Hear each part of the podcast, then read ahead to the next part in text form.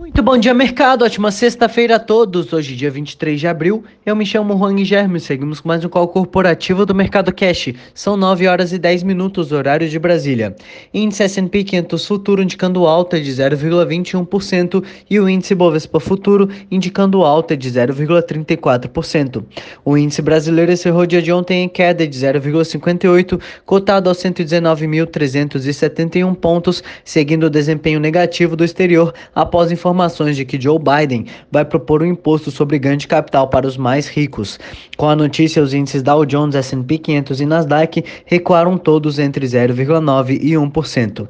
Segundo relatos da Bloomberg, o presidente americano vai propor praticamente dobrar a taxação sobre ganhos de capital para os mais ricos para 39,6%.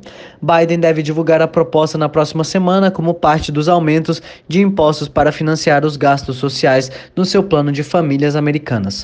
Além disso, o Departamento de Emprego americano afirmou que os novos pedidos de seguro-desemprego totalizaram 547 mil na última semana, abaixo da estimativa de 603 mil. Por aqui, discurso do presidente Jair Bolsonaro na cúpula do clima, Bolsonaro afirmou que o Brasil está na vanguarda no combate à mudança do clima e fez promessas como zerar desmatamento ilegal até 2030 e antecipar de 2060 para 50 a neutralidade de carbono. Na Europa, o índice PMI do preliminar da zona do euro marcou em abril que a recuperação econômica ganhou ritmo pelo bloco. A leitura preliminar do índice composto, que combina os setores de serviços e manufatura, veio em 53,7 em abril, frente a 53,2 em março. O Eurostox opera em queda de 0,39, a Alemanha cai 0,32, Paris opera em queda de 0,28, Milão cai 0,32 e Reino Unido opera em queda de 0,51%.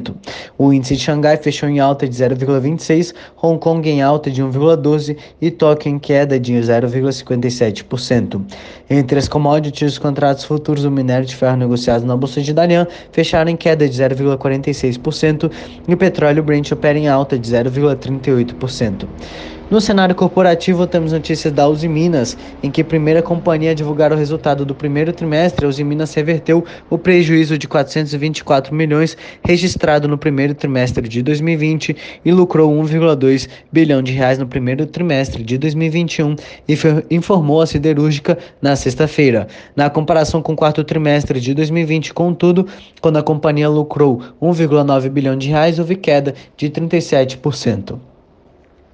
Vale, o terminal da ilha Guaíba da Vale, em Mangaratiba, foi desinterditado pelo órgão estadual ambiental INEA que disse possuir a competência para fiscalizar e licenciar o local após a prefeitura ter suspendido os embarques de minério de ferro na quinta-feira.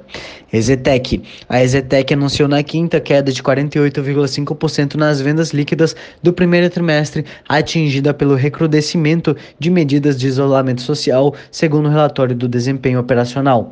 CEMIG, a gestora de recursos norte-americana BlackRock, passou a deter cerca de 11%, 11 das ações preferenciais da elétrica, informou a empresa de energia controlada pelo governo de Minas Gerais em comunicado na quinta-feira.